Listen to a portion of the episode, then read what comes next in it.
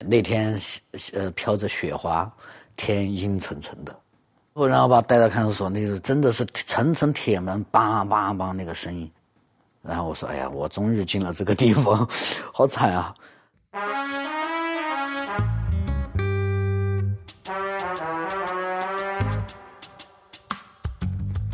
你好，欢迎收听故事 FM，我是艾哲，一个收集故事的人。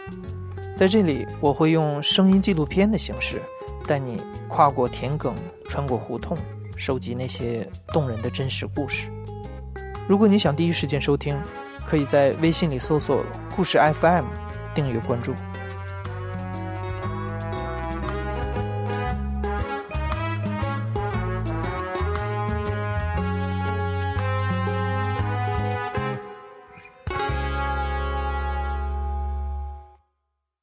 每一年，我们的声音编辑彭涵都会去一趟湖南凤凰，和一帮玩音乐的朋友聚一聚。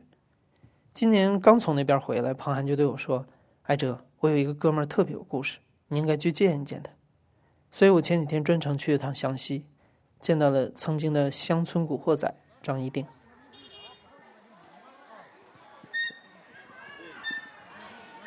你可知道风吹向哪里？你可知道路远往何处？呃，对我，我叫张一定，湖南湘西人，呃，确切说是湘西龙山县，然后八二年出生，那个时候家里的经济状况呀很糟糕，就我爸和我妈他们那个时候，嗯，没做什么事情，因为我爸这个人他很很很贪玩很爱玩，哎呀，我这个我不想多说了。那个时候我家人对我是放养的那种，不是管的特别严，没有什么要求。我初一没上完就被就就被开除了。我们的学校很很烂，它是这个县城里面口碑最差的一个学校，就那个学校很糟糕。基本上我们那帮人进入到那个学校的人都是这样的，都是认为自己就是有一点破罐子破摔这种感觉，你知道吗？就是有点觉得哎呀，对自己都没有信心了。我跟你说啊，我们真的是不是因为骨子里很坏，而是你不知道你可以干什么，你很年轻，然后老师的教育方式是不对的。父母的方式可能也不对，没事反正就是你不听话就打你一顿，就很简单。然后哎呀，确实那个老师也很糟糕。有一个老师他直接，就我一个小伙伴也很调皮嘛。那个时候其实我们调皮其实也是正常的，但他教育方式不对。那个老师真的太坏了，他直接一把抓住了他下面，你知道吗？他说：“你的东西才这么小，你就这么调皮？” 就这样。首先，他们自己的方式也很粗暴，所以他们带给学生的也是这种粗暴的东西。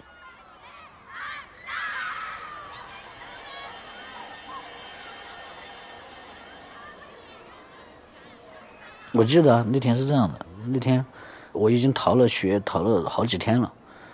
我们班主任也不让我进教室，嗯，学校好像是通知了我爸到学校来给我办退学。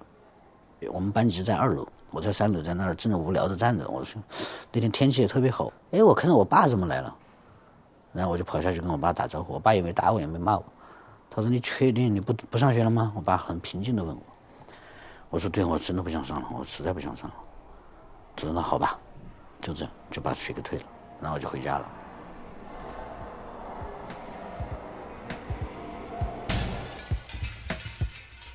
就是两千年到两千零一年、零二年之间，这两年是特别糟糕的，就整个人已经就非常叛逆的那种，已经达到了就是可以什么都不管，就这么去乱搞，这种状态，就去打架，没事就去跟别人打架。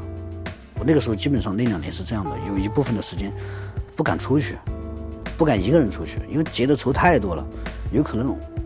你走着走着就后来就有人有人会来搞你，就是那种。然后还有一个重要的原因是什么呢？《古惑仔》那个电影你还记得吗？那个电影我靠真的是害了好多人呢。那个电影对于我们的影响太大了，有时候直接看了这个电影之后就出去要打架，就去找架打，去找，不是说去哎呀不小心碰到了或者怎么样，就专门去找一个人来打一下，就发泄一下，就是当这种古惑仔的这种。甚至我当时都觉得，哎呀，我可能就是要当一个黑社会的老大。我当时是这样想的，你知道吗？我们那个时候没有一个好的家庭的教育，或者是一个好的教育环境的话，就很容易被这些东西带走。我们真的是没有一个可以找到的点。你像很多城市里的小孩子，他们会找到，哎，通过摇滚乐这个东西来来造一下，来发泄一下。我们没有方式啊，我们不知道摇滚这个东西。那两年是真的是没事就跑出去，哎，反正看谁。不顺眼，就跟别人打，都是这样。那个县城当时到处都是这样的小孩，你知道吗？包括现在都有很多。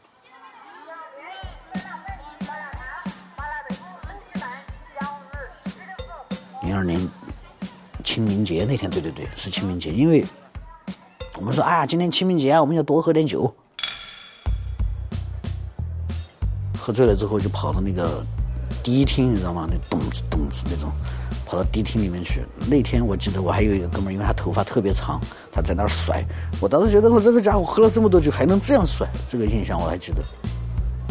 好，一会儿，当时那哥们儿那个甩头发那哥们儿有一个手机，是吧？摩托罗拉 V 九八那个翻盖的，很厉害哦。好，另外一边他就接了一个电话，然后电话挂掉之后，他就跟我说了一句：“走去打架，知道吗？”我们反正就知道肯定会有理由的，就是好，那就去吧。我们就一帮人就去了，当当当，呃，就跑到那边，跑去，那边正在打，你知道吗？正在打，就是我们的哥们儿跟那个一个发廊的里面的人在打。好，我们去就也不分青红皂白，反正我们看到我们的哥们在跟他们打架，我们就知道他们那帮人肯定是我们的敌人，我们就应该跟他们打架。其实打的不是很厉害，主要是把人家的发廊给砸得稀巴烂。就，然后后来我们我们认为没什么事啊，因为那个人受伤的程度也不是很严重，我们就散了。后来过了几天，他们才开始抓人哦，我们都不知道。这个事情主要是影响太不好，太恶劣了。他是在公共场所寻衅滋事，这个我们后来才知道。然后那个阶段呢，我们龙山这个当地他又正在搞这个。严打，然后我们刚好就是那一波。我那天我是这样的，我一大早那个时候，我跟我们有三个好朋友，我们整了一间排练房，你知道吗？我们准备搞乐队。然后那天早上我正准备去他们家去练吉他，跑去了，那哥们还在睡觉，然后我就自己跑到排练房去练。然后一会儿派出所就跑来把他给抓了，我就在隔壁的房子，我都不知道，我都不知道。然后，因为派出所跟他们家里关系还不错，他们家里就说：“哎呀，给他点时间，让他穿穿衣服啊什么的。”派出所人在楼下呀，在一楼等着呀。他不知道我也在上面，不是把我也顺便抓了，就没有后面的事情了。然后那哥们就还跑过来跟我说：“他说，哎呀，派出所来抓我来了，我去跟他们走一趟。”他还一边在穿袜子啊，一边在穿袜子，边跳着跳着在那儿跟我说：“啊，然后你给谁谁谁给我们昨天打架的小伙伴们通报一声，让大家有个准备，就该跑的跑。”我等着他们一走。我就跑去赶紧去给我的其他的小伙伴们报信嘛，然后我这里叫那里就所有的小伙伴都不在家，但是我碰到了我的一个好哥们儿，他走在前面，他后面有四五个彪形大汉，你知道吗？没穿警服，便衣。我正准备就跟他去打招呼，他的手就放在胸前，悄悄的给我做手势，就说不要过来，不要过来。我就知道了，只剩下我没抓了，好，我就跑了。我一跑回家，我妈说：“哎呀，你们在外面干了些什么呀？派出所又在抓你们呀，怎么怎么样？”哎呀，我说：“赶紧给我几十块钱，我 我得我得我得跑路了。”然后我妈给了我五十块钱，好像我就跑到湖北去了，跑到外婆家去了。对。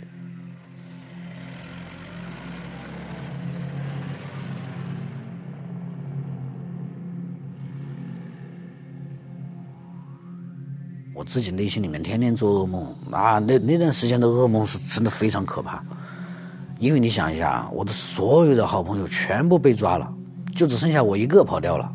我每天走在街上，我都怀疑有人要抓我，知道知道吗？然后啊，经常做梦就会觉得梦里有一帮人在抓我，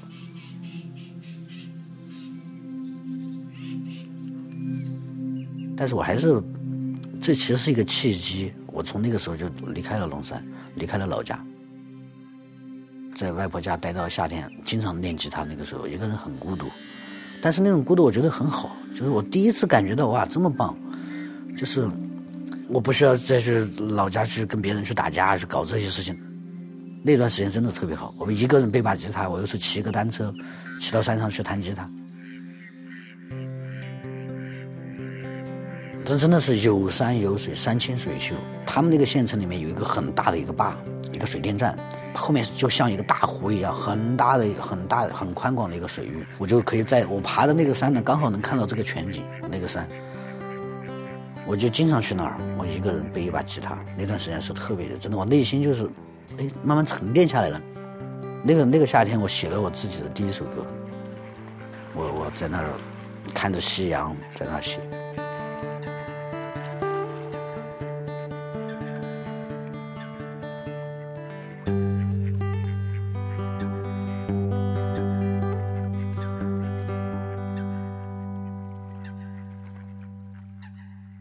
来就开始去河南了，郑州，零四年初，我就找了很多酒吧去跑场。当时我最多的时候，一一一个晚上有三个场嘛，然后反正就跑了几年嘛。白天就有时候就就去这里逛一逛，那里逛逛。然后我找了一个酒吧，我在那儿唱歌。唱歌了之后，老板不给我结工资，你知道吗？给我放了几个鸽子了，我实在受不了了，我就跑去了。我说：“我说你今天一定得给我结账，我得走了。”他说不给，反正具体的 就类似于这样，然后我们就干起来了，打起架来了，直接巴拉巴拉巴拉打。我也是很傻，在他们店里想，他们那么多人打我一个，后 来我没打打不过他们，我就被打伤了，知道吗？眼睛受伤了，然后好住院，住了七天院。然后呢，出院了之后，第二天我就跑去上网。我在一个网吧，因为之前上网都是你没有自己的身份证没关系。我给你找一个身份证让你上就行了。但是通过这次住院呢，我把我的身份证号码给记住了，我就报我自己的身份证号码呗。我还很得意，我说：“哎，我看我终于不用用别人的身份证号码了，我用我自己的身份证号码。”我当时心里这样想的。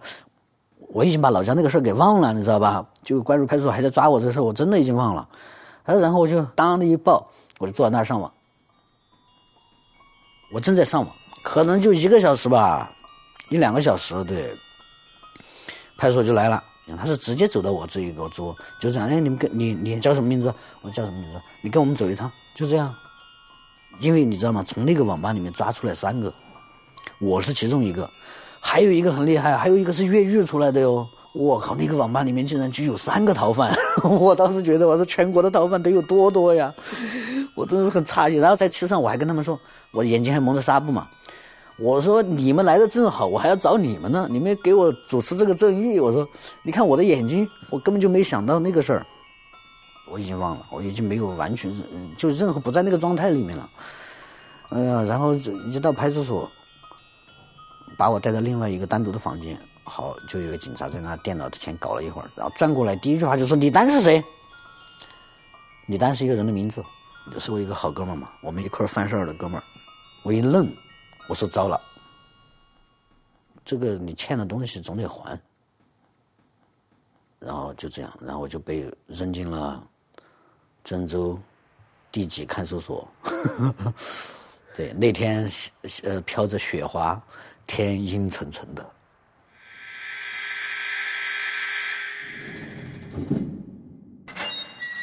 我然后把带到看守所，那个真的是层层铁门，梆梆梆那个声音。然后我说：“哎呀，我终于进了这个地方，好惨啊！”然后进去了之后，它是有一间屋，一间大屋，那个大屋就是监号嘛，就那个监号。监号那边还有一个一个铁门，再出去就是一个放风的场地。那个看守人特别多，关了很多人，连那个放风场里面都睡的是人。因为我是在郑州被抓到的，我是属于网络追逃把我抓到的。我在湘西犯的案嘛，他们得把我关在郑州，让我们湘西的当地的警察来把我给带回去。我属于是自留犯吧，好像是，他们也不能不能欺负你或者怎么样。那个监狱的那个狱警，他都会跟里面的号长说，里面就每个号子他会有一个老大，他会跟那个说，他说那个这个这个不要搞规矩啊，不要，因为号子一般要搞规矩的嘛。不要搞规矩啦！他是什么什么又被老家带走的，你不能让他有伤啊，怎么怎么样？对，是这样。所以也也没有人打我，只是让我搞卫生。当地的狱警，河南的也跟我说了，就是你们老家的警察要来接你了。我本来说的是五天吧，好像是第六天还没来，我就烦了。我说怎么回事？怎么还没来呀？到第七天才来。我很兴奋，那天门一开，张一宁，我哎到，我就立马就出去。我一见到我们老家的那个警察，我很开心，你知道吗？我说你们怎么才来？我等了你们好久啊。然后他们也很实在，就跟我说：“哎呀，我们去逛了一下河南嵩山少林寺，哇，你知道吗？那两个家伙，我操，跑去拿着公费去旅了旅游了一趟。我靠，我就我，但是我还是很开心，因为见到了，至少对不对？就有一种见到老乡的感觉，见到朋友的感觉，知道吗？对我来说，他们不是警察，他们是来接我回去的朋友。我很开心，我见到他们，我说：哎呀，终于可以离开这个鬼地方了。我说，哈哈。”那两个哥们儿觉得好好好，他说嗯不错，呃你自己老实一点啊。他说你爹也给我们打过招呼了，他说你自己老实一点啊，不要给我们添麻烦。那个脚镣呢就不给你戴了，戴个手铐吧。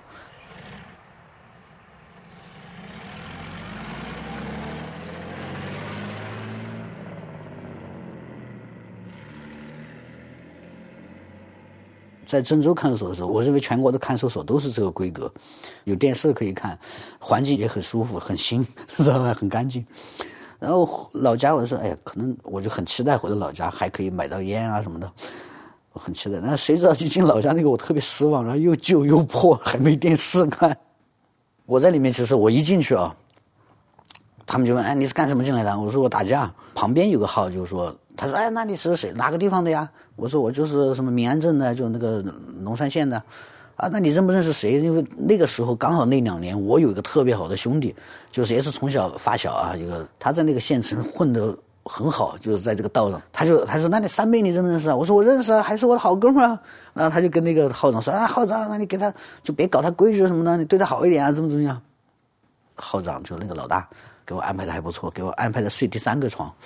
第三个铺位，你看它里面是通铺，你知道吗？是那种大通铺。那睡在最前面的那个就是老大，然后第二个呢就是第二个老大的那种，然后我睡在第三个，你知道吗？这样就哎呀很不错。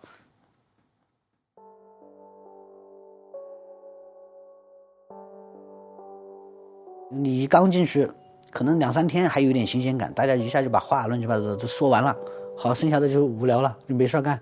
冬天又特别冷，你自己要想着做一些事情，你才。不那么无聊，然后像你看很有智慧，我觉得我们可以自己生火，想办法在里面，你知道吗？可以悄悄的生火，用洗衣粉，还要一点点棉花，因为洗衣粉是可以带进来的。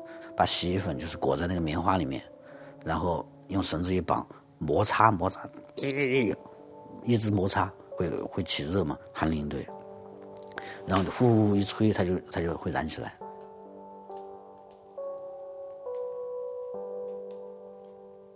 在里面其实就是饿，很饿，没有油，然后盐也很少，这是很糟糕的。就是说，然后米饭倒是还可以，就菜就是就有时候煮一个羊呃土豆啊，有时候是白菜啊这样，有时候萝卜啊这样，然后一天只吃两顿饭，一个是早饭，一个晚饭，没有午饭。然后我们好饿，我们怎么办呢？每天晚上各个号你知道吗？它是一个号挨着一个号，我们这里就是麻辣烫。然后隔壁号就是凉面，就是 喊，你知道吗？就把这各种能想到的好吃的全部喊出来，大家去想象，你知道吗？就像开晚会一样的，我靠！其实时间也不长，也就待了四十多天。然后我爸就在外面跑关系啊，各种找找熟人啊，交了一些罚款。我的判决书也下来了，给我判了两年。两年的那个劳教嘛，所外执行，两年的时间必须在当地待着，你不能离开这个地方，跟当地的那个呃居委会啊这些都要随时汇报你的情况。在快过年的腊月，把我想办法弄出来了。其实我知道我可能没多久就会出来了，内心里面其实已经平和多了，就也很期待，但是很期待。但到真的出来那天，我忽然就那天铁门一响。就叫到我的名字，我就知道，哎呀，那一瞬间是我出去的时候。对他就是跟这段所有的东西告别的时候，我还是挺开心的，其实，但是我没有那种很欣喜、欢呼雀跃，这都没有，很冷，就很很平静的，我觉得，哎呀，就终于结束了。我我好像是瞬间就到了大门口，然后我爹从我手上接过了我的那些被子啊，乱七八糟的，他说：“你先去洗个澡。”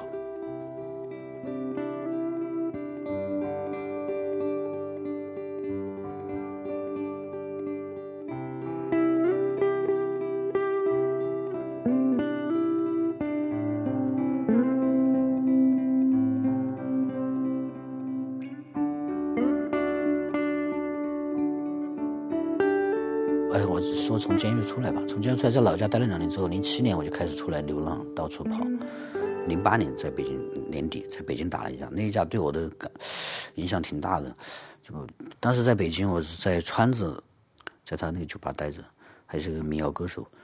然后当还有一些小小兄弟，哎呀，喝酒了跑过来，那天是很操蛋，就一直在推我，这一直还砸我的吉他。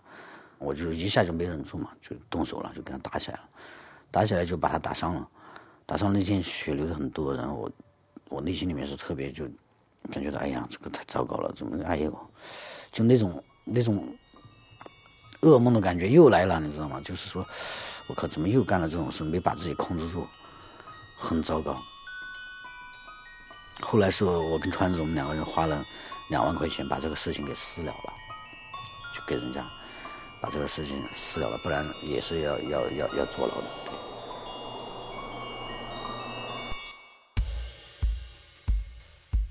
这个事儿了了以后，一定要控制住自己，我心里就这样想，一定要控制住自己。然后第二年我九月份九月底我去了丽江，丽江太棒了，哎呀，那个真简直是天堂，当时觉得。然后在也在一个酒吧里面上班，然后那个酒吧氛围特别好，就是。里面的都是朋友的那种，就是一个大家庭的乌托邦的那种感觉。然后，哎，有天晚上我们正在唱歌，一个据说是来头很大，黑社会又是黑社会又是中央领导什么的关系特别强硬的一个哥们儿来到我们店里。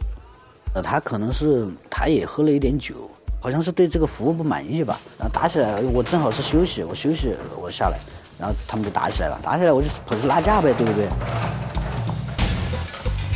然后他抓住我，他就开始踢我，我就没还手，我就反正我就没还手。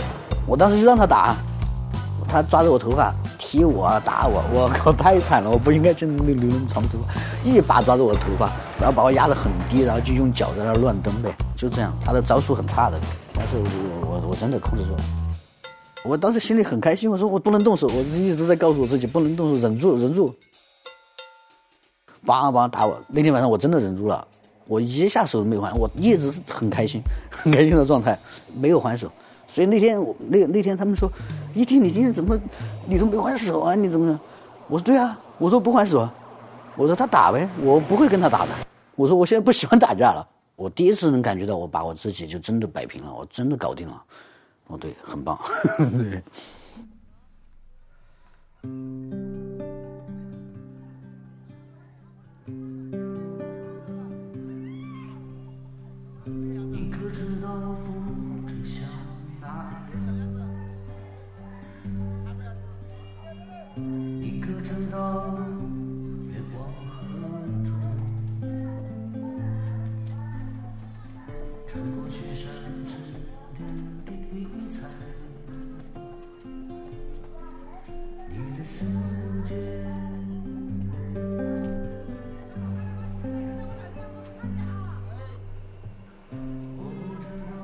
从那以后，张一定真的就没再打过架。后来他回到了老家龙山县，在自家的老房子里开了个小酒馆。平时的客人很少，偶尔有人来，也主要是想听张一定唱的歌。这里是大象公会出品的播客节目《故事 FM》，我是艾哲。本期节目由我制作，声音编辑彭涵，实习生黄瑞。感谢你的收听，咱们下期再见。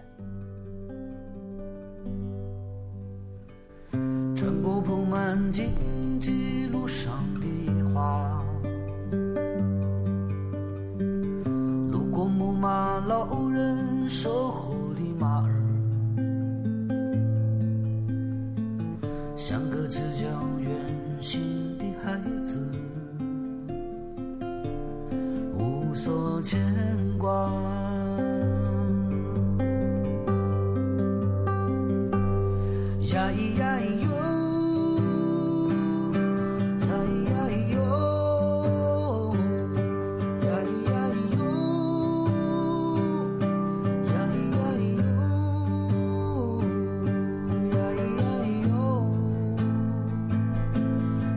yeah, yeah.